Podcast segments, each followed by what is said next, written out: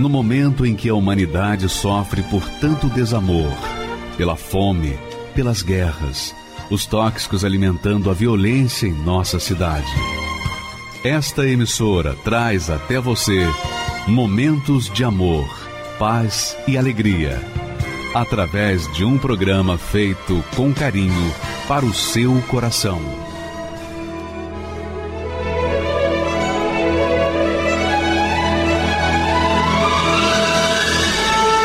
E agora, com você, a Palavra Amiga do Bispo Macedo.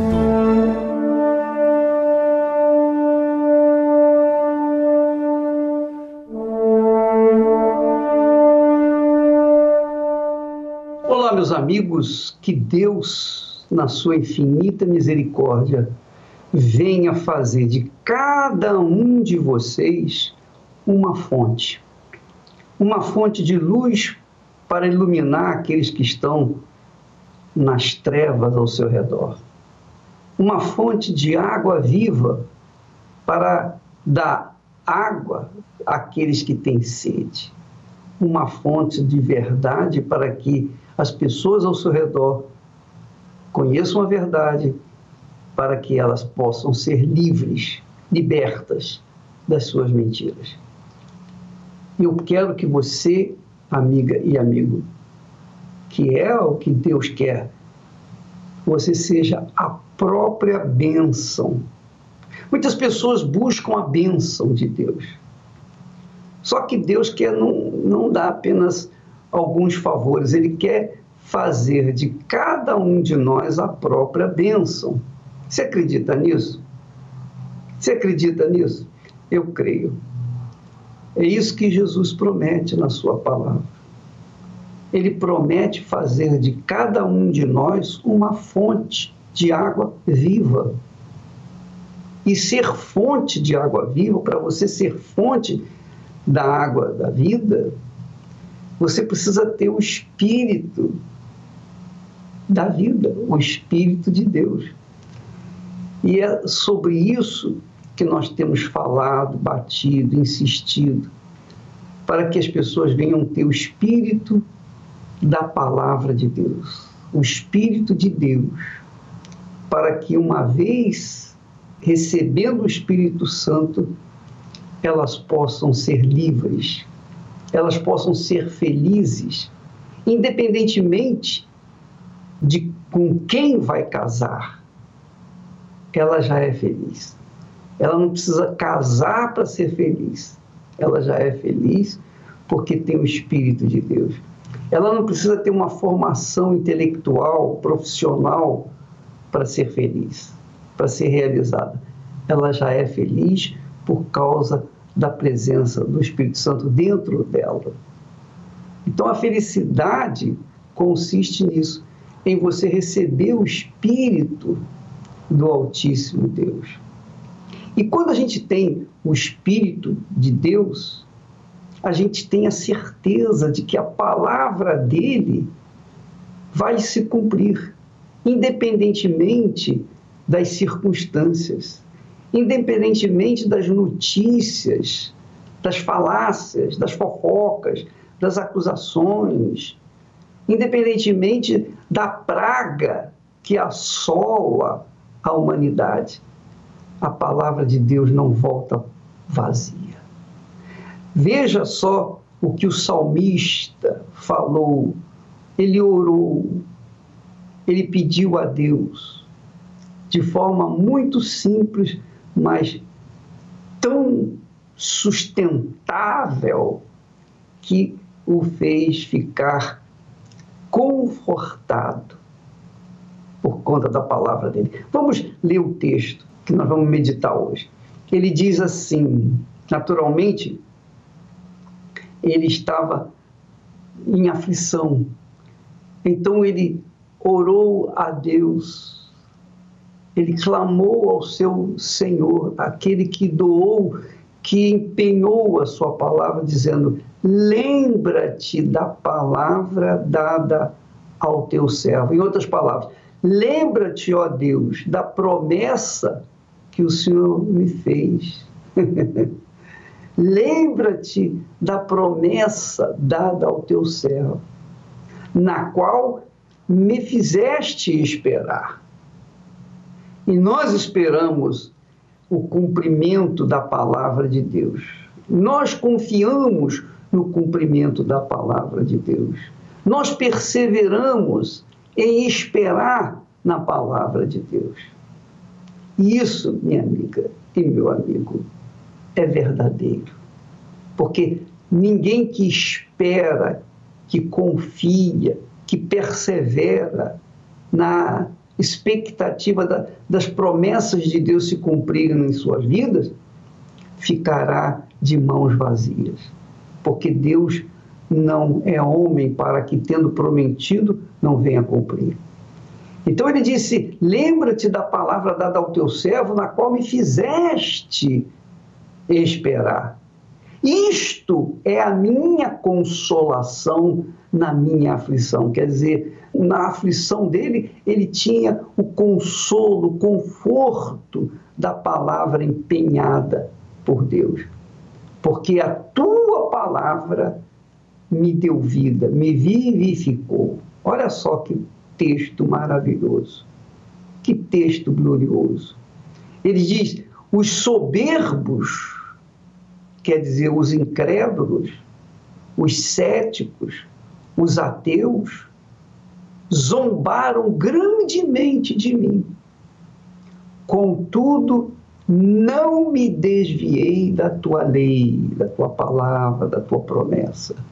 Lembrei-me dos teus juízos antiquíssimos, ó Senhor, e assim me consolei, me confortei.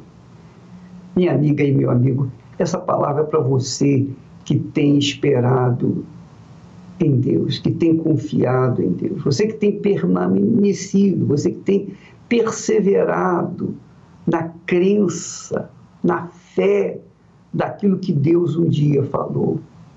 Porque ainda, ainda que as tormentas sejam grandes, ainda que as assolações venham com ímpeto, aqueles que confiam, que esperam, que estão firmes, firmados na palavra de Deus, estes não serão decepcionados, não serão frustrados. E veja só, isso não é fanatismo, não. A nossa fé está fundamentada na palavra de Deus. Assim como a fé do médico está fundamentada nos seus livros técnicos, assim como o engenheiro está firmado nos seus conhecimentos técnicos para edificar uma casa, edificar um, um prédio, fazer um avião, bem, nós que cremos no Deus de Abraão, no Deus de Isaac, no Deus de Israel, nós que cremos no Senhor Jesus Cristo, nós firmamos a nossa fé nas Suas palavras, nas Suas promessas, nos seus escritos, na Sua lei, nos seus decretos, nos seus mandamentos.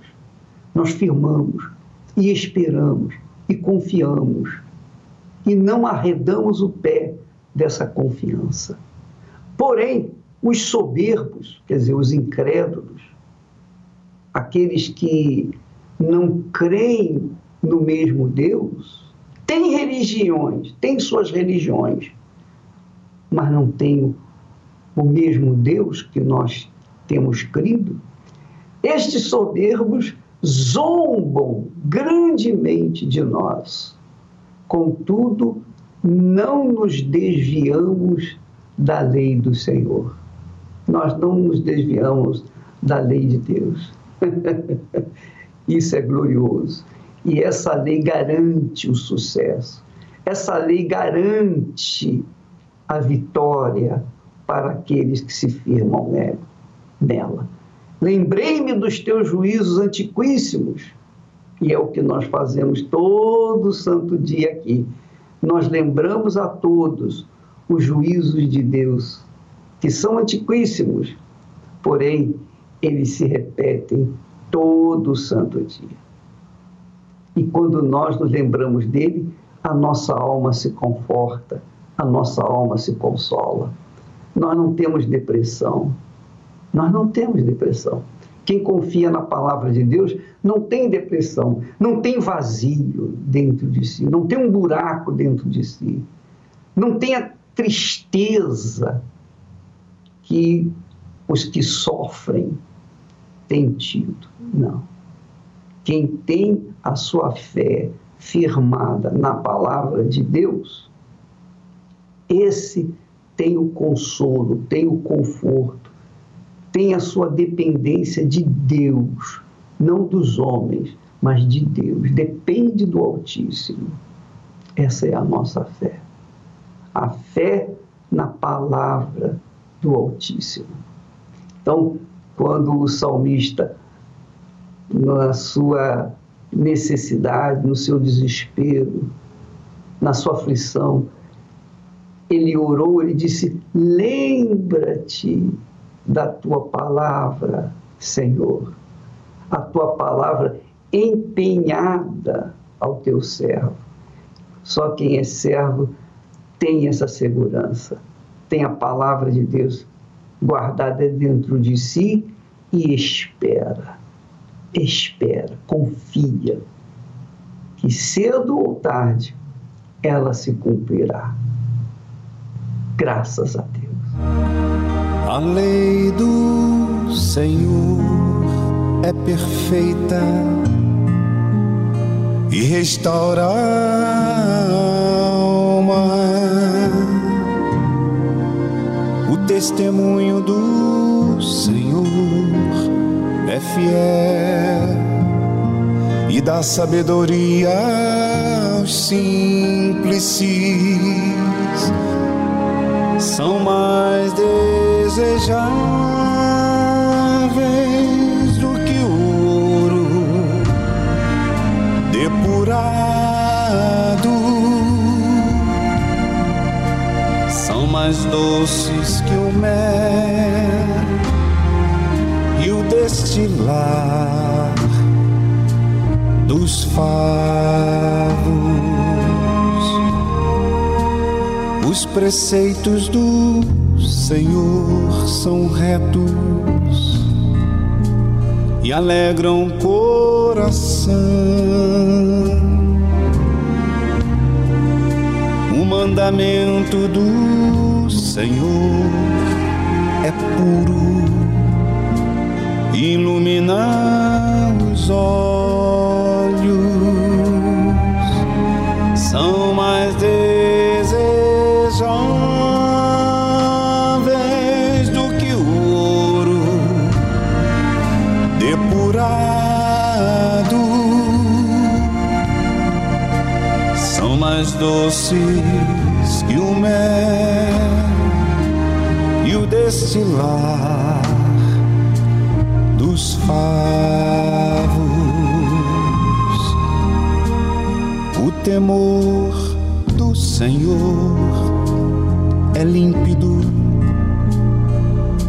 permanece para sempre.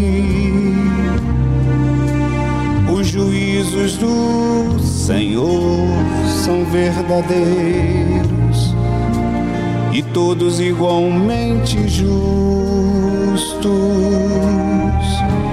São mais desejáveis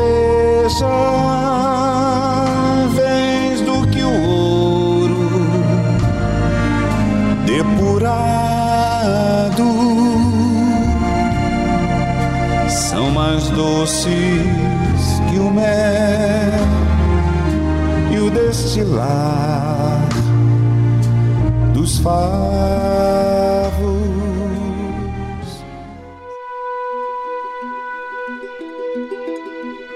A caminhada rumo à eternidade com Deus não é nada fácil. Muitos começam, poucos terminam. Na verdade, a coisa mais difícil que existe na face da terra é a salvação da alma. Pois diariamente há uma batalha entre a carne e o espírito, entre a fé racional e os sentimentos do coração. Infelizmente, muitos se preocupam apenas em estar na presença de Deus, mas o segredo não é apenas estar, e sim permanecer. Quantos que começaram a caminhada da fé ao seu lado e hoje já não estão mais? Quantos que foram usados por Deus para salvar multidões de almas e acabaram perdendo a sua? Do que adianta estar 10, 20, 30 anos dentro de uma igreja e no final desanimar e desistir? Na época de Gideão, 32 mil se apresentaram para a batalha. Porém, só ficaram 300. Dos dez leprosos que estiveram diante de Jesus e foram curados, apenas um voltou. Dos quinhentos que viram Jesus antes de subir aos céus, apenas 120 perseveraram firmes no cenáculo. Então, como fazer para permanecer até o fim? Mantendo a fé e boa consciência, porquanto alguns, tendo rejeitado a boa consciência, vieram a naufragar na fé. Tudo depende da boa consciência.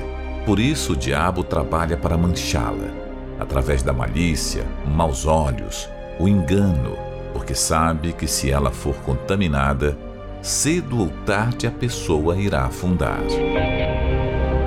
Estamos vivendo os últimos tempos e nunca houve tantos abandonando a fé como nos dias de hoje se cumprindo as palavras de Jesus, que nesse período o amor de quase todos se esfriaria.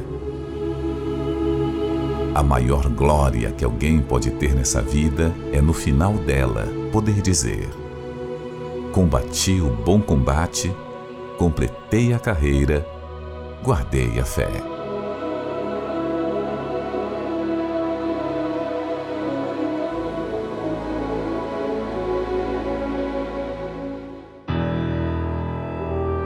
Como um pai conseguiria suscitar tamanho ódio em sua própria filha?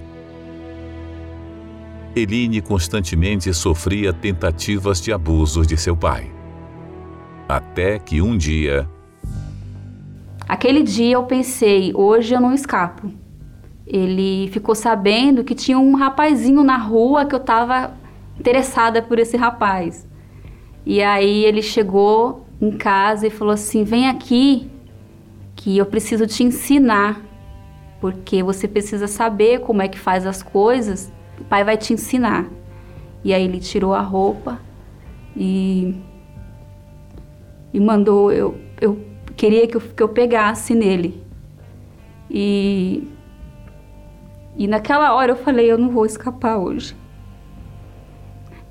E aí na hora que ele já estava querendo passar a mão em mim, me puxando para cima da cama com ele. A minha mãe abriu a porta, mas ela não viu nada. Onde ele chegava, ele arrumava discussão. Ele não era aquelas pessoas que bebia e ia dormir.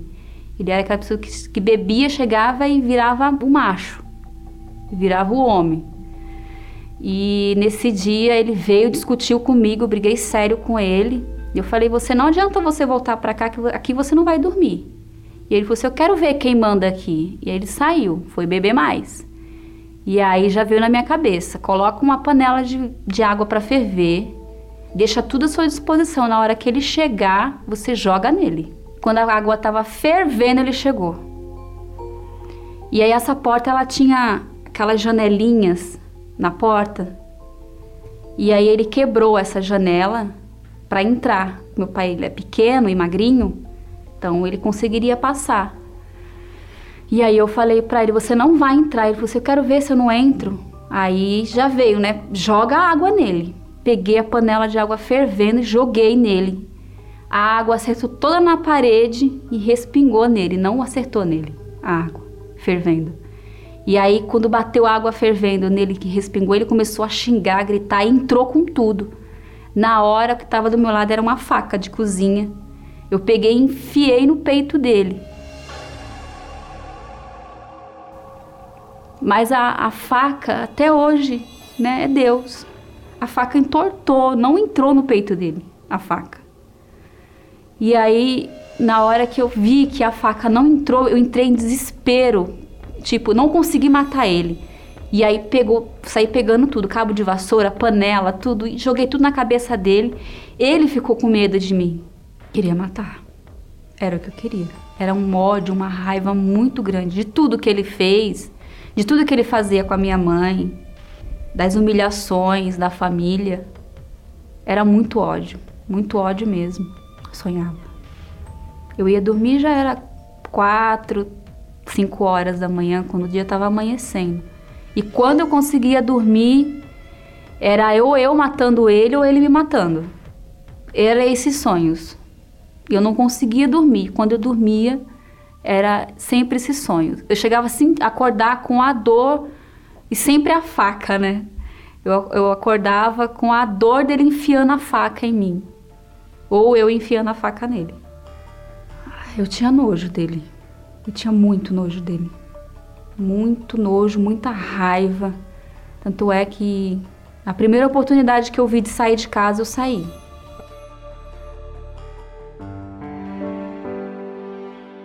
Eu sofria muito com insônia, com, com depressão, com é, síndrome do pânico. E dentro da igreja eles me ensinaram é, como mudar isso. Então eu tentava até pôr em prática, mas do meu jeito. E esse do meu jeito, eu não via mudança. Eu continuava dormindo, eu tinha enxaquecas terríveis, dor de cabeça, assim, de passar semanas de dor de cabeça. E eu não entendia por que, que, que as pessoas iam e se libertavam e eu não conseguia. Eu até tinha a, a, a vontade de querer praticar, mas na minha mente não entrava a palavra. Não abria, eu, minha mente não conseguia abrir ela para entender é, que eu precisava entregar a vida. Eu entregava o sacrifício, eu entregava os propósitos, mas não entregava a minha vida. E para mim até então, eu dentro de mim eu pensava que eu já tinha praticado o perdão que eu já tinha perdoado. Só que ainda o coração acelerava ainda. Quando vinha, né? Você precisa perdoar, você precisa se limpar. Eu pensava, também não é bem assim. Não fui eu que fiz mal para ele. Eu até fiz, mas ele fez muito mais mal para mim. Mas a palavra que vinha direto era: você precisa mudar. E eu não queria mudar. Chegou um, determinado tempo que eu descobri que meu pai estava doente. E assim, a família abandonou ele totalmente. E, e eu decidi. Deus mostrou para mim que ele não era só um ser humano, que ele era uma alma. e que eu precisava cuidar dessa alma. Mas eu pensei, tantas pessoas, por que, que eu tenho que cuidar dele? Mas aí veio para mim como se fosse uma missão ter que cuidar dele. O meu pai, ele, ele teve câncer de boca, câncer de garganta. E a boca dele, a língua saiu toda para fora. O câncer pegou na língua e saiu tudo para fora e um tumor do lado de fora e a mesma proporção para dentro da garganta. E não tinha quem cuidasse dele. A minha mãe trabalhava e ela pegou um desamor por ele, por tanto sofrimento. Os meus irmãos abandonaram porque eles tinham muita raiva do meu pai, por muitos motivos. Então eu cheguei a eu peguei, eu, eu vou cuidar dele com todo amor e carinho. Então eu ia lá toda semana, eu levava a maquininha de cortar cabelo, eu cortava o cabelo dele, eu fazia a barba dele, eu levava ele para o hospital para fazer a quimioterapia. Ele estava fedendo, eu dava banho nele. E aí teve um dia que a minha cunhada falou: Eline, é, a gente não sabe quanto tempo ele tem de vida. que você não, não, não consagra uma água e leva para ele, batiza ele? Aí eu tive a oportunidade de vir aqui no templo de Salomão. Eu fui lá no, no, no tanque, peguei a garrafinha, enchi e levei lá para ele. Conversei com ele, perguntei se ele estava arrependido dos pecados dele.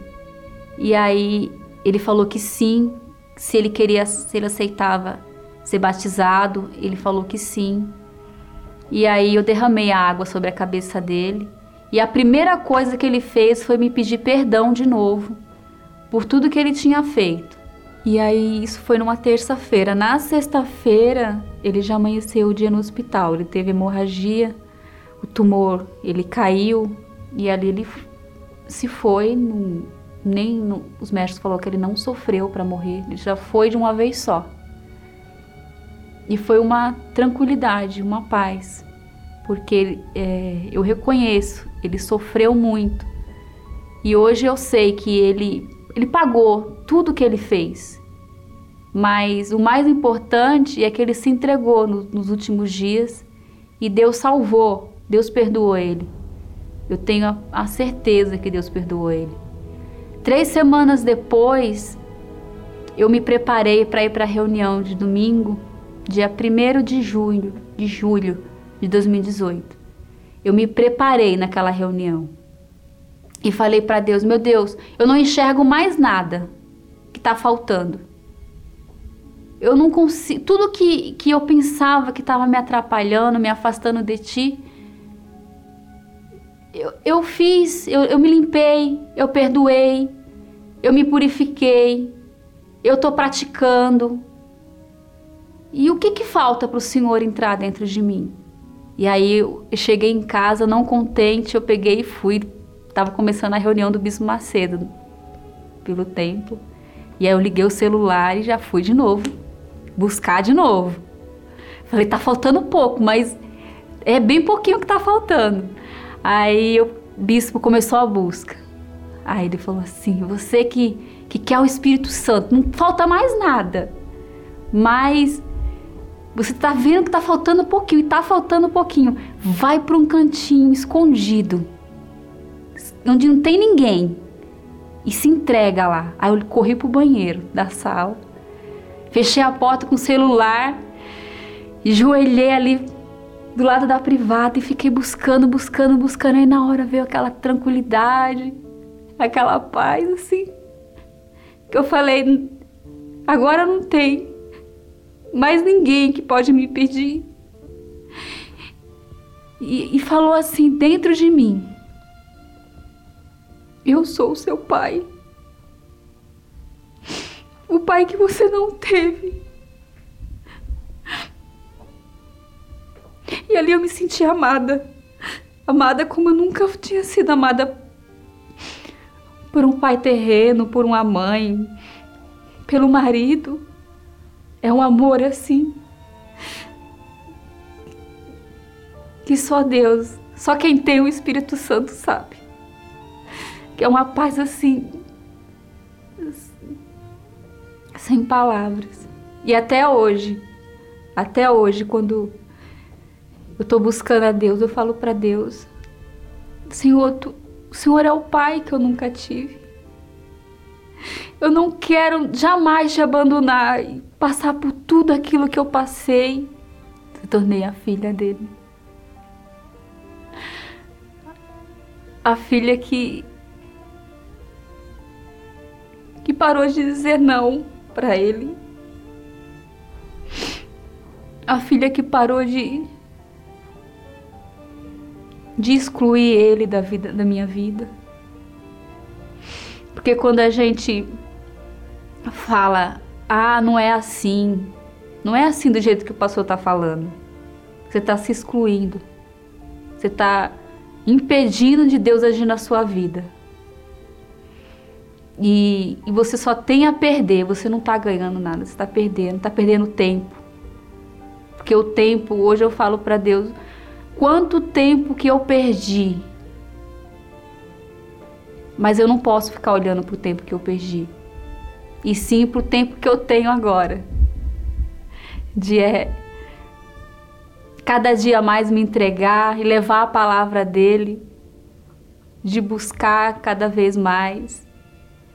E hoje minha vida mudou de um jeito e Deus tem cada dia mais colocado presentes na minha vida. Através da minha mudança, também mudou o meu marido, no meu trabalho. Tudo agora é mais é mais leve. Tem dificuldade, tem luta, mas não, não abala. O Espírito Santo para mim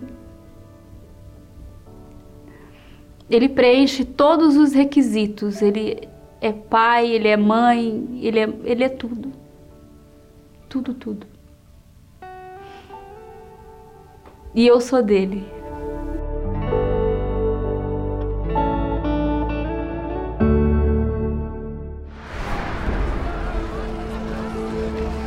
Ele sofreu, gemeu. Ninguém sentiu a dor que ele sentiu. Como um ser tão grande e perfeito foi capaz de se entregar por seres tão falhos e pequenos? Carregou o nosso pecado para a morte, para o túmulo tudo para estender suas mãos feridas e nos oferecer o cálice da salvação que conquistou no Calvário. Quem rejeita este cálice despreza o seu sacrifício, não entende a grandeza do que ele significa. Quem estende a mão e aceita este cálice está reconhecendo o Senhor Jesus como o primeiro em sua vida o Senhor que salvou a sua alma. Neste domingo, a Santa Ceia do Senhor, às sete, às nove e meia e dezoito horas, no Templo de Salomão e em todas as igrejas universal do Reino de Deus. Meu nome é Ederson Mendonça Silva, tenho 30 anos, sou analista de sistemas, formado na área de TI. Eu lembro que os vídeos que eu via, e um deles que marcou muito para mim naquela época, foi um vídeo onde estava o bispo Macedo em pé, falando com outros dois bispos na época, sentado numa cadeira, e ali ele gesticulando, e a pessoa que estava gravando aquele vídeo falou depois que ali ele estava ensinando os pastores a como arrancar dinheiro do povo. E aquilo me marcou muito, porque a minha família ela é inteira católica, então ela sempre odiou a Igreja Universal. Teve até mesmo um obreiro que morava na rua de trás da minha casa, que ele vivia indo lá em casa. Eu esculhambava, eu xingava ele. Quantas e quantas vezes ele não foi até a porta da minha casa para tentar me ajudar, e ali eu escorraçava ele dali. Eu chamava ele de trouxa, chamava ele de idiota. Poxa, você fica aí, seu idiota, você fica aí pegando, tentando ajudar esse charlatão aí tentando ajudar esse ladrão aí, enquanto ele está lá se divertindo às suas custas, viajando, curtindo, ensinando pastores a roubar essas pessoas de bem. Poxa, quantas senhorinhas aí hoje não estão chorando porque não tem nada o que comer dentro de casa porque foi lá na igreja e deu tudo que tinha. Eu conheci a fé muito cedo. Cheguei a conhecer a minha primeira esposa, me casei, estava começando a minha própria empresa, estava começando a ter uma independência maior, começando a ter a minha casa, ter a minha família. Aí foi quando eu me afastei, perdi o meu casamento, tinha acabado de me casar, dois anos casado, só brigas, só desordem, só discórdia dentro da minha casa, voltei a beber, voltei a fumar, eu voltei a jogar, coisa que nunca mais, durante muitos anos eu já tinha parado. Eu voltei a participar de jogos de azar, voltei a participar de bebedeira, voltei a ir para balada, sair para festas. Eu voltei a viver a noite, coisa que eu não vivia antes. E quando eu voltei, eu voltei, acaba... voltei pior. Em vez de viver só do cigarro, só da bebida, não, eu comecei a me aprofundar. Cheguei a experimentar a maconha, a minha vida era essa. E eu sem falar que eu comecei a praticar pequenos furtos, porque a partir do momento que o dinheiro acabava, que eu não tinha mais dinheiro para beber, eu comecei a roubar a minha própria casa para poder manter, para poder sustentar o meu vício. Eu posso dizer que foi o meu fundo de poço, porque eu tentei o suicídio, Aí, um mês depois que eu tentei esse suicídio com o carro na Dutra correndo a mais de 200 por hora, A minha esposa veio a falecer, que era minha esposa, a gente estava separado, ela veio a falecer, me deixou uma dívida enorme. A empresa que eu tinha conquistado, eu fali essa empresa, perdi. Na época, isso há mais de 10 anos atrás, aqueles 30 mil para mim era impagável. Porque como que eu ia pagar uma dívida sendo que eu não tinha nem da onde arrancar recursos para cuidar, de, cuidar de mim?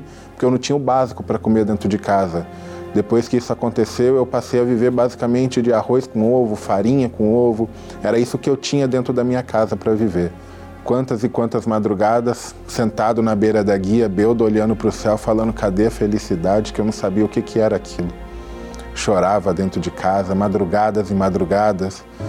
E mesmo escutando essas fake news, eu ainda ligava a televisão de madrugada para ficar assistindo o Fala que eu te escuto. Eu acho que foi isso que acabou me dando forças para anos mais tarde retornar, voltar, pedir perdão para Deus, me prostrar aos pés de Deus de fato e de verdade, ali entregar a minha vida. Eu nunca tive o prazer de chegar ao Bispo Macedo e pedir perdão, porque eu falei mal dele eu chamei de ladrão. Eu acho que que a gente jamais deve acusar os outros sem a gente ter visto aquilo. Me perdoe por um dia eu ter xingado o senhor de ladrão, de um dia eu ter olhado para os outros e falado que o senhor era um charlatão, não prestava, mas hoje, graças a Deus, eu louvo e agradeço a Deus pela vida do Senhor, dos bispos, dos pastores, que dia após dia se sacrificam pela gente, que estão ali orando, buscando a direção, trazendo uma palavra de fé, de inspiração. Hoje, graças a Deus, eu tenho a minha vida transformada, eu tenho a minha vida restaurada, eu tenho a minha empresa de volta, eu tenho a minha independência, eu tenho a minha casa, eu tenho o meu carro. Hoje eu posso dizer que eu sou completo porque acima de tudo na minha vida eu tenho o Espírito Santo. Hoje eu tenho essa alegria dentro de mim, hoje eu tenho essa felicidade dentro de mim, hoje eu tenho o prazer de poder olhar para os outros e falar: esse Deus existe, esse Deus é verdadeiro. Se entrega para Ele, que assim como Ele mudou a minha vida, me libertou dos vícios, me libertou das drogas, me libertou da bebedeira, Ele também vai libertar você, a sua vida, transformar o seu ser. Aquela felicidade que para mim eu achava que era uma utopia, que não existia, hoje eu posso dizer de fato e de verdade: hoje eu sou feliz. E acima de tudo, eu tenho uma paz que eu nunca tive no mundo. Eu tenho uma alegria que eu nunca tive, que não tem como explicar com palavras, mas só quem tem o Espírito Santo sabe o que é isso. Sabe o que é você poder chegar, colocar a cabeça no travesseiro e dormir alegre, dormir em paz, porque é como Davi disse, salmista disse: Em paz me deito e logo pego no sono, porque só tu, Senhor, me sustenta. E hoje eu sei o que é isso, depois de anos e anos de insônia, hoje eu sei o que é poder deitar a cabeça no travesseiro e dormir, graças a Deus e ao altar que a Igreja Universal me apresentou. Restituição.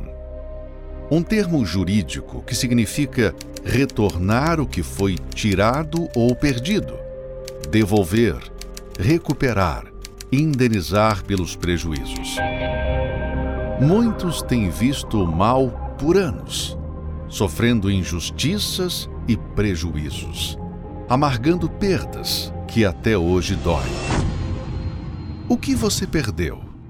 O que lhe foi tirado? Só Deus pode lhe restituir tudo. Ele é justo e não permite que o justo fique sem reparação. É o que está escrito e restituir-vos-ei os anos. Neste domingo, 17 de janeiro, faremos um jejum nacional pela restituição do que foi perdido. Às sete, nove e meia e dezoito horas, no Templo de Salomão e em todas as igrejas universal do Reino de Deus. Meu nome é Felipe, tenho 24 anos, sou de Porto Velho, Rondônia. Meus pais, desde pequeno, nos ensinaram os caminhos cristãos, íamos para a igreja, uma família normal como, como outras. Aconteceu o caso da separação dos meus pais. Fiquei solto, fiquei livre, sem ter que dar satisfação para ninguém. Foi aí que o mundo do crime se apresentou para mim. Comecei a, a beber, usar droga, a me prostituir. Comecei a, a sair tarde de casa e começar a chegar três horas da manhã, 5 horas da manhã. Cheguei a ponto de querer brigar com a minha mãe, bater na minha mãe. Dentro de mim eu tinha uma raiva e essa raiva eu descontava nos meus irmãos, a ponto de bater neles, a ponto de enforcar eles. E aquilo me fez eu sempre ter uma tristeza profunda dentro de mim. Usava droga com os meus companheiros e eu comecei a me relacionar com homens, mulheres, travestis. Eu usava drogas para cometer o ato sexual, era maconha, usava cocaína e muita bebida alcoólica.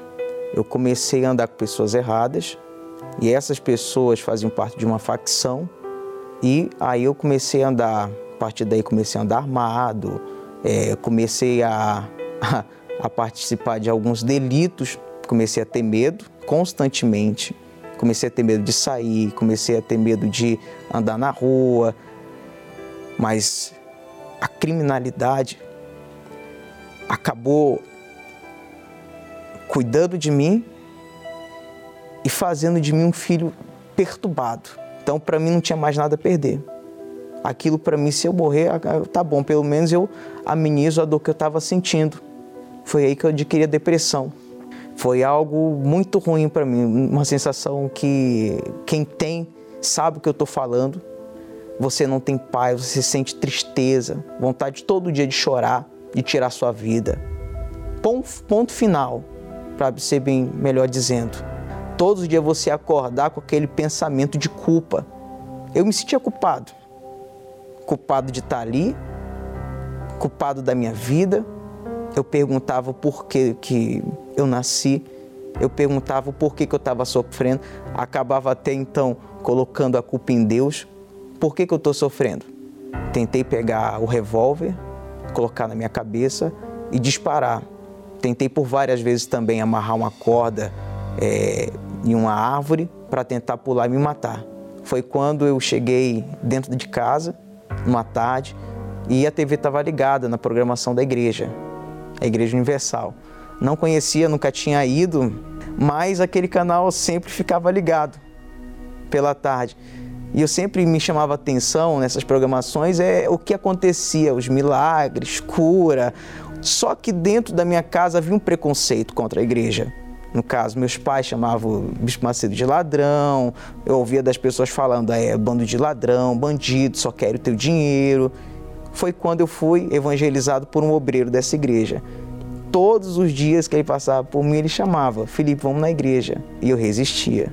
Mas eu sabia que dentro de mim eu estava quebrado, então só me restou uma coisa, eu vou na Igreja Universal e eu vou provar se realmente o que passa na TV é verdade.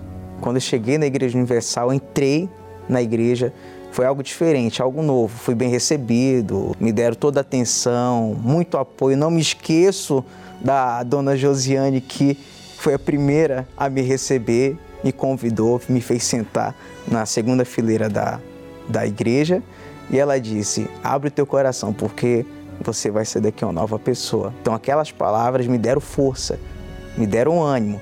Aí que me encorajou mais ainda. E naqueles minutos da reunião, o que me chamou a atenção foi as pessoas que ali manifestaram. E um daqueles demônios falou é, que ele veio matar, roubar e destruir. E era o que estava acontecendo na minha vida. Eu estava sendo destruído, o meu futuro estava sendo destruído e eu estava desesperançado. Então, quando eu vi o pastor falando para aquele demônio sair de dentro daquela pessoa, e eu vi o semblante daquela pessoa que estava pesado, estava fechado, estava feio, eu vi ali uma paz. Eu vi que não era mais aquela pessoa há minutos, minutos antes. E eu falei, eu quero ter essa alegria, essa paz. Eu quero ver esse Deus que esse pastor está pregando em cima do altar. Essa autoridade que ele está usando, porque eu não tenho autoridade para largar o vício. Eu não tenho autoridade para largar a criminalidade. Eu tento, mas não consigo. Eu tento deixar a depressão, mas eu não consigo. Eu tenho sido forte para as coisas erradas, mas eu não tenho sido forte para largar elas. Quando eu saí da reunião, eu voltei mais leve, voltei melhor, voltei com a certeza de que eu poderia se mudar, ter uma experiência de vida melhor. Cheguei em casa como estranho. Cheguei estranho, minha mãe desconfiou também, não sabia que eu não estava normal, porque o meu normal era já chegar já estressado, xingando, falando palavrão, calado. Cheguei nesse dia feliz, dei boa noite para todo mundo, me veio na minha cabeça. Eu tenho que pedir perdão para eles. Porque do modo que eu tratava com eles, era como se fosse animal. Era um bicho. Então, daquele dia eu tomei uma decisão: eu quero mudar minha vida. Eu vou lutar, eu vou ser uma pessoa melhor. Eu vou ser um filho melhor. Cheguei para eles e falei: Ó, oh, me perdoa por tudo que eu fiz por vocês. Eles não, não acreditaram, acharam estranho, viraram a cara para mim: esse tá doido? Porque não era o meu normal. Então pedi perdão de um abraço neles, pedi perdão à minha mãe, pedi perdão ao meu pai, porque eu estava fora de mim. Então, daí comecei a frequentar mais as reuniões. Quando eu comecei a, a frequentar a Igreja Universal, só que meus pais não sabiam que era a Igreja Universal. E quando eu falei para eles, eles não gostaram, é, ficaram chateados, reclamaram. Com a, mudança, com a minha mudança visível ali, eu já dar um bênção para eles, cumprimentá-los, mas ainda assim eles rejeitaram. A minha mãe chegou até falar: Você já está tá indo nessa igreja do Ed Macedo? O que, que você está fazendo? Você está dando todo o seu dinheiro agora lá? Essa igreja só tem bandido. E eu olhei para ela e falei: Mãe, lá eu me sinto bem. É lá que eu estou começando a conhecer esse Deus vivo. Ou a senhora prefere o filho antes que a senhora tinha? Drogado, viciado, que agredia os meus irmãos, que respondia à senhora. Dentro de mim naquele momento me veio mais ainda uma certeza de que Deus ele estava comigo, de que Deus estava me preparando para algo maior e melhor. Eu tive uma experiência com Deus, foi numa quarta-feira, e eu fui sincero para Deus, falei: "Meu Deus, se o Senhor pode, pega esse resto de vida que eu tenho. Eu estou aqui, sou jovem, tem um futuro, mas me usa. E num belo domingo de manhã, o pastor ele falou assim: Você que quer o Espírito Santo, entrega a sua vida agora, porque o Espírito Santo vai descer. E nesse domingo, eu fui batizado com o Espírito Santo. Eu tive não só o encontro, mas eu saí cheio do Espírito Santo. Foi quando me veio a vontade mais ainda de ganhar almas. Quando eu recebi o Espírito Santo, tudo mudou. Tudo a fraqueza que eu tinha, insegurança, comecei a ter certeza, comecei a ter mais força, convicção da minha vida, de que minha vida ia mudar, de que a minha história ia mudar, de que eu teria um novo recomeço. Com o Espírito Santo eu passei a ser um rapaz mais forte, comecei a ser um bom filho, comecei a dar um bom testemunho, não só dentro de casa, mas fora, para as pessoas que me viam. Entrei no reino de Deus. Hoje sou uma nova pessoa. Bom, questão as palavras que meus pais falaram, que as pessoas diziam a respeito da igreja, roubaram. O Bispo Macedo roubou. A Igreja Universal roubou. Roubou uma vida velha minha. Roubou pensamentos de morte. Roubou uma pessoa ruim. Hoje quem olha para mim diz quem te viu, quem te vê. E até perguntam, né?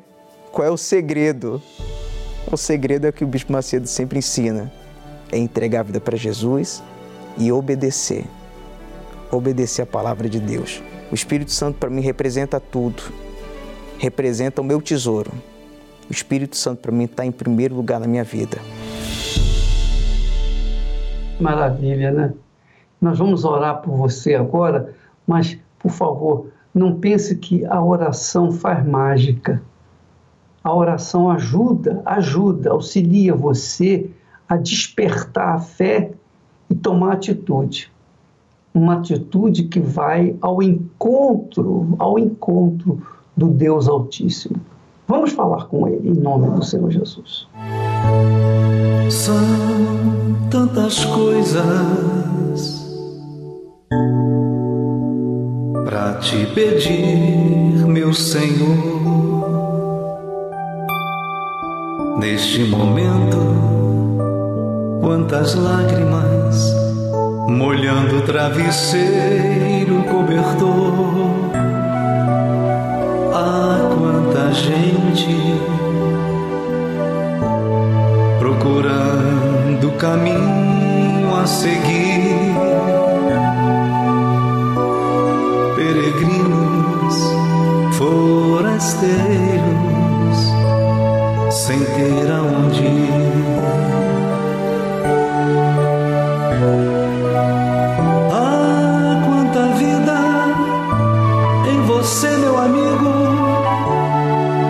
sofre num leito de dor.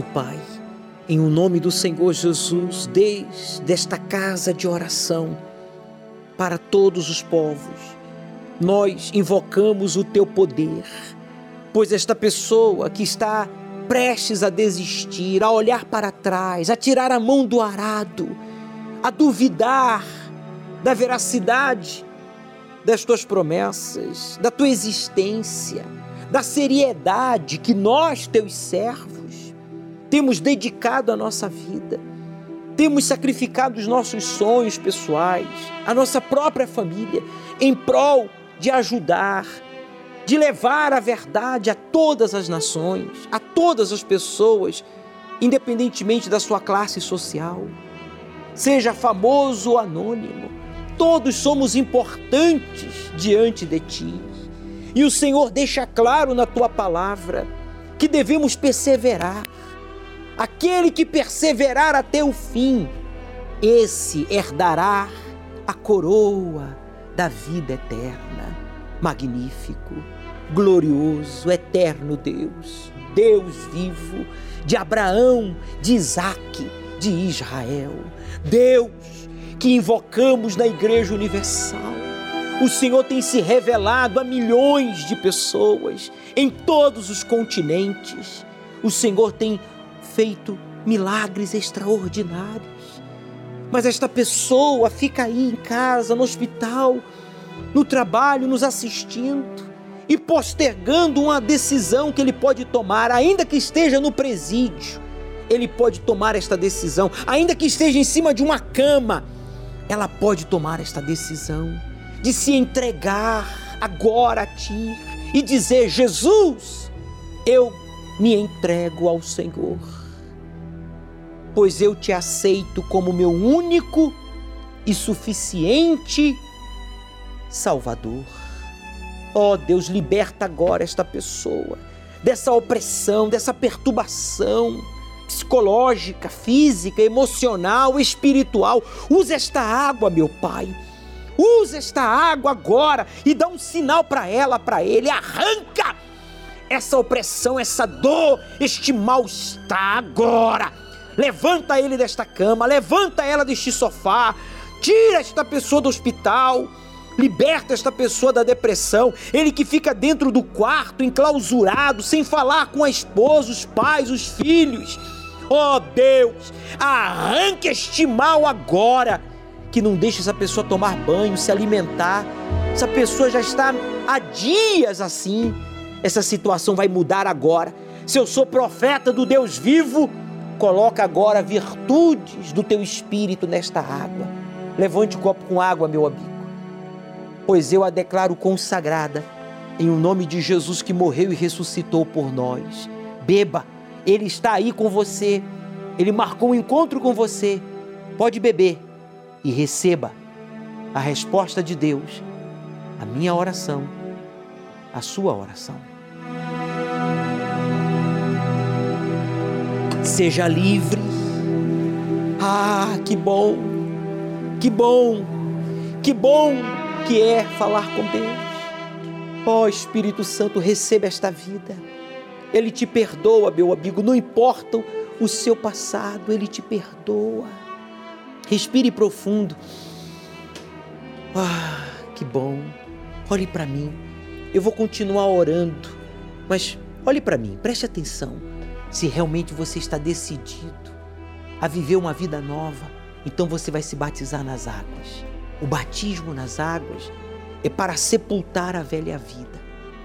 É isso mesmo. Você tem como se desfazer desses traumas que você carrega desde a sua infância, quando você foi rejeitado pelos seus próprios pais. Você é órfão de pais vivos. Você foi abusado quando criança. É, eu estou falando com você. É Deus que manda que eu lhe diga. Sepulta tudo isso que você carrega no seu peito, essa amargura. Domingo, após uma das reuniões, sete da manhã, nove e meia ou dezoito horas. Traga uma toalha, traga uma peça de roupa para você colocar por debaixo da bata que você vai receber e um par de sandálias. Jesus disse: Aquele que crê e for batizado será salvo. Nós vamos lhe batizar. Meu Pai, eu aproveito este momento e peço que o Senhor consagre este óleo, símbolo do teu espírito que a gente vai dar para ela, para ele no dia 31 de janeiro. Vai ser o dia do meu milagre. Diga o dia do meu milagre. Que todos que vão estar conosco às 18 horas sejam batizados com o Espírito Santo, pois o Senhor está voltando para buscar a tua igreja e nós devemos estar preparados para sermos arrebatados em um abrir e fechar de olhos. E você que concorda, diga: aí estarei. Amém. Graças a Deus.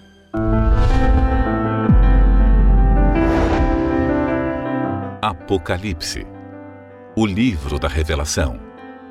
Além de conter as profecias do fim dos tempos, ele traz advertências às sete igrejas, dirigindo-se a todos os cristãos de todas as denominações que professam a fé em Jesus, para que percebam suas falhas e se corrijam, a fim de que não enfrentem a grande tribulação.